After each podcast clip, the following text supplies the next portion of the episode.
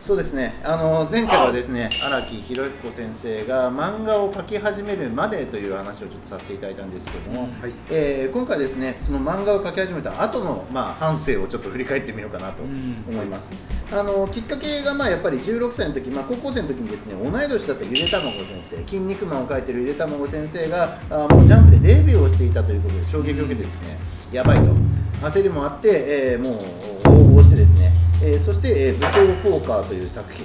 でですね、えーこのお今話をパーソナリティを務めてます3人とお同い年1980年にデビューをまあしたという形になりますでその後はまあ単行本化もしてますけれども仙台に住んでるままですね、えージャンプで、えー真正面 BT というのとあと馬王来訪者っていうのがあったんですけどお馬王来訪者です懐かしいっすねこれはもうまあジョジョ好きな人だったら大体1回は読んだことがあるんですけども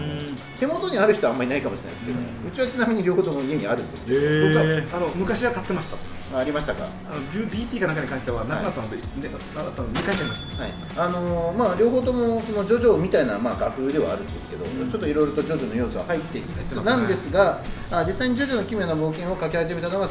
1987年と。 87年ということで、えー87年に連載を開始しました。で、えーまああ本当にですね歴史を振り返っていくとそこから1部2部という呼び方がまあ始まっていって、で、あえーー今回8部があーついに完結すると。はいいう流れにえーなっています。はい、えーなんですけど、まあ、荒木先生の、あの、パーソナルな部分をちょっとですね。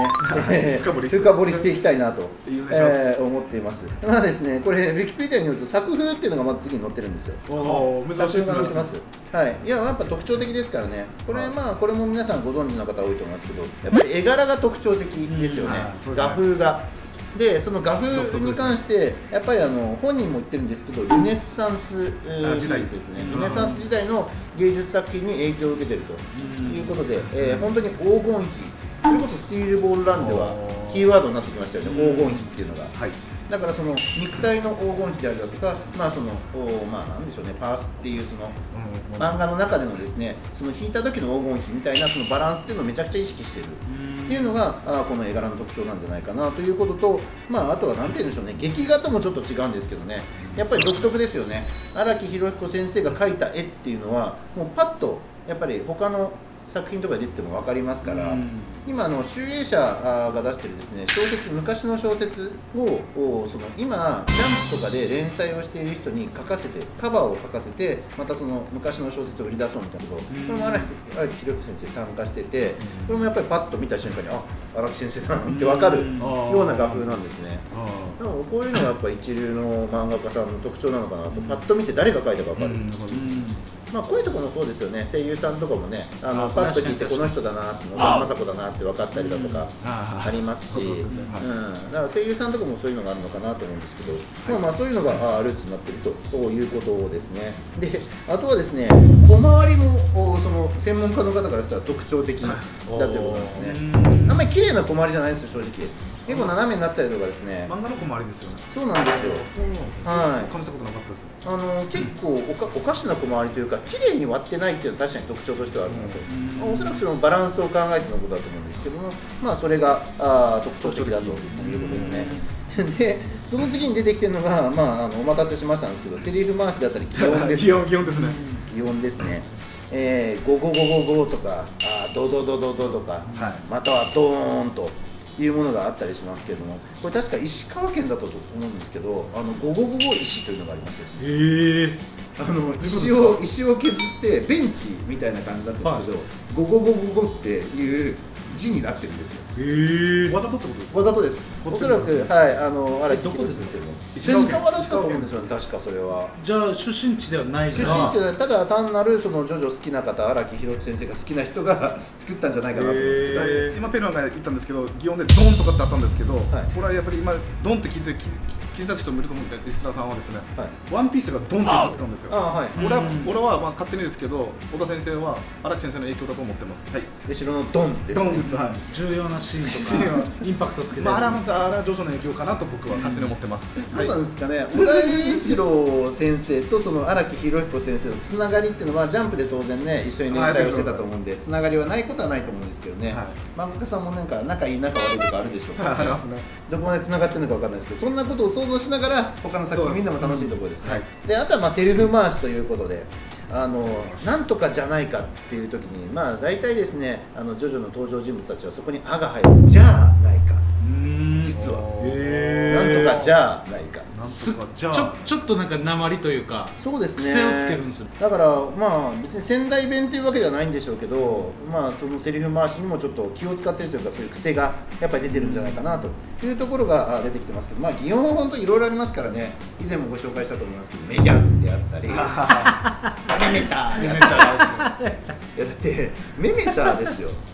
メメタはだっ地て球もありますからね今真似できないんじゃないですかメメターメメメメタターー難しいですねメメターで大喜利してごらんっつって、はいむずいと思うんですよなんだろう難しいですね何の音でしょうっていう でもやっぱアニメ化があるんですよねパパウパウパウがアニメから歌あっーてそうるですねパパオパオパオはありましたね皆さん覚えてますかパパオパオパオは何をする時の音だったか、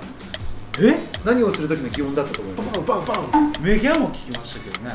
ズッキュンパかかパウパウパウですいやそれもね実はね間違えて覚えてますよメギャンは私も実は勘違いしてたんですけど、はメギャンは待ってくださいはい違いカエルですよねまあす違いますカエルが違ってたってこといやもうそう逆にいきましょうああーのメメターが、はいメメター私確か紹介したと思うんですけどメメターが岩の上に乗ったカエルを素手でバーンってやって波紋でカエルが生きた状態で下の岩を割る時の音がメメター、メメターメメターです、はいこれはもう有名なもので、はいえーこれもご紹介しましたぬいぐるみでカエルのぬいぐるみがジョジョ公式であるんですけど、はいこれを上からパンチすると「メメター!」っていうぬいぐるみがありますめっちゃ可愛いやつですなななんて泣くんですか可愛いんですよめちゃくちゃはいえこのカエルはこのカエルは家にありますこのカエルとイギーは家にあるんですけどそれはさておきいいっすねさておきですはい、で、えー、とじゃあ次行きましょう、まあ、時系列になるのかな、えーパパウパウパウさあこれは何の音だったでしょヒント第2部ですういやパパウパウパウは一部です2部ですよあ二部だ二部です1部結構短いですはいー、全然わかんないパパウパウパウパウパウパウなんかボ一部がボクシングだ ってあのにもうもうほぼほぼ肉弾戦ですよ一部はほぼでも肉一弾番戦一部短いですよねまあそうですね全然だってもうなんかヒントはヒントそうですねまあ2部なんでまあまあ言ったら波紋ですよ波紋そうですね波紋をどういう状態メでーターどういう状態で用いている時の音かですねだから波紋っていうのは今この日常生活我々の日常生活にないものじゃないですか、はいはだからその波紋というものを使った時はよくわかんない音がするわけですよねなるほどですね聞いたことのない音するわけですようんだからパパウパウパウっていうのは何をどうした時にそんな音になるのっていう話です波紋の力を使たってと例えばですよドラゴンボールだったら、はいえーその肉弾戦でパーンってやった時に、はいパシャパシャパシャパシャってやるあーあじゃなりいまですすねかあの時の音パパパいパパやああーなるほど不正解です正解ですねあのパパウパウパウは、はこれはですねミルイエ・ツェペリさんという、まあ、波紋の先生ですね先生ですねはいジョセフ・ジョースさんに波紋を教える先生がいたんですけど、はいこの先生がですねあの波紋カッターというのを使うんですけどね、まあ、これもまあ思いつきだとは思うんですけど、はいあの口の中に含んだあワインをですね、はい歯の隙間からヒューって出すことによってカッターのようにもう紀元山みたいなんですよそれこそへー裏番号で言ったらワインでやってる波紋とかあってこれがこの歯の歯の隙間からあのワインをヒューって出して ヒューって出して出てくるんです相手を攻撃するための武器にした時のお効果音がパパウパウパウと飛んでいく絶対当たりようがないわパパウパウパウって感じですそうですパパウパウパウパパウパウパウですねパパなウんパウパウか普通だったはいらその、えーいわば水分をはいカッターにシュッとばすのシュッシュッシュッシュッとそうかですでいきそうやでっぱそこが荒木さんとすごい独特のセンスですよね面白いちょっと話ずれるんですけど、はいまあ、カットになるかもしれないですけど今波紋の話だったじゃないですか、はい波紋を使えたら、まあ、波紋カッターもですけど、はい水に置くことできるんですよはい水に置くことができるというなんかちょっと聞いたことないですそうですナルトのチャクラなんですだからナルトのナルトも徐々から影響出てると僕は思ってますはいもっとしましょうか なるほどまあでもいろんなところでね 影響し合ってるっていうのがあると思いますよそりゃだってねスタンド使い同士は惹かれ合いますからね やりますからだねだってそれで言ったら「ドラゴンボール」はあとあといや前同同時期に進んでるんです時よ期ぐねらい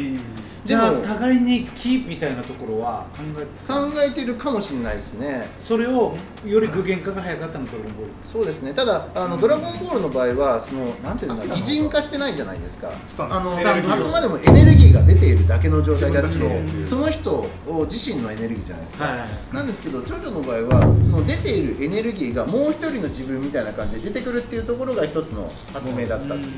う。で能力型っていうので能力の一人に一個しか能力ないっていうのがやっぱ今までハンターハンターとかもですけどそれ多分先駆けが上手ですよね、うん、まあそうですね。